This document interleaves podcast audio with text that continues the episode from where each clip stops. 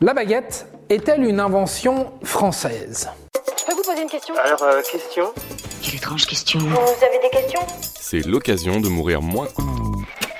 30 novembre 2020, la valeur du Bitcoin passe pour la toute première fois au-dessus de 20 000 dollars. Le roman L'Anomalie d'Hervé Letellier remporte le prix Goncourt. Et la baguette, oui, la baguette, est officiellement inscrite au patrimoine immatériel de l'humanité par l'UNESCO. Bravo la baguette. Une très grande date pour l'histoire de notre pays, donc. Alors, il entrait, le type, et il disait une baguette pas trop cuite. Une baguette, c'est de la farine, de la levure, du sel et de l'eau. Ça mesure entre 55 et 70 cm, belle bête. Et ça pèse entre 250 et 300 grammes. Simple, mais terriblement bon, pas trop cuit.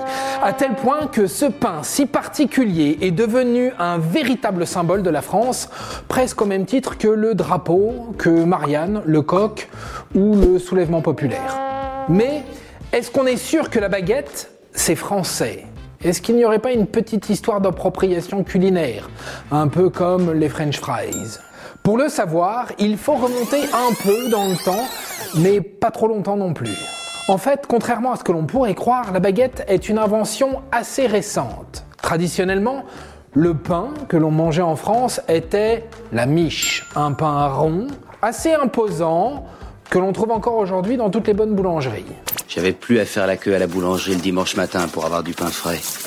Il existe trois légendes qui racontent l'origine de notre fameuse baguette. La première histoire raconte qu'elle aurait été inventée durant le règne de Napoléon au début du 19e siècle. Ce nouveau pain était bien plus facile à transporter dans les poches des soldats de la Grande Armée, ces derniers étant constamment en déplacement.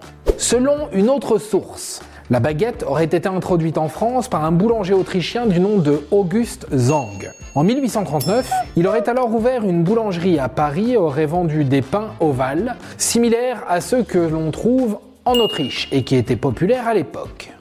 À l'heure qu'il est, ils sont en Autriche. Enfin, la troisième légende place l'origine de notre pain quotidien à la rivalité entre les Bretons, encore eux, et les Auvergnats, encore eux sur les chantiers du métro de Paris dans les premières années du siècle dernier.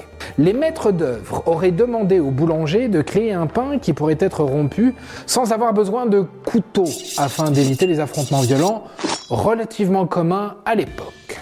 Du coup, c'est laquelle la vraie version pour la baguette? Eh bien, ce n'est aucune des trois. Game over. En fait, la baguette a véritablement émergé au XXe siècle avec l'exode rural et l'essor des grandes villes. Les nouveaux citadins avaient besoin d'un pain frais plusieurs fois par jour et plus pratique à transporter et à manger que les traditionnelles miches qui pèsent souvent plus d'un kilogramme.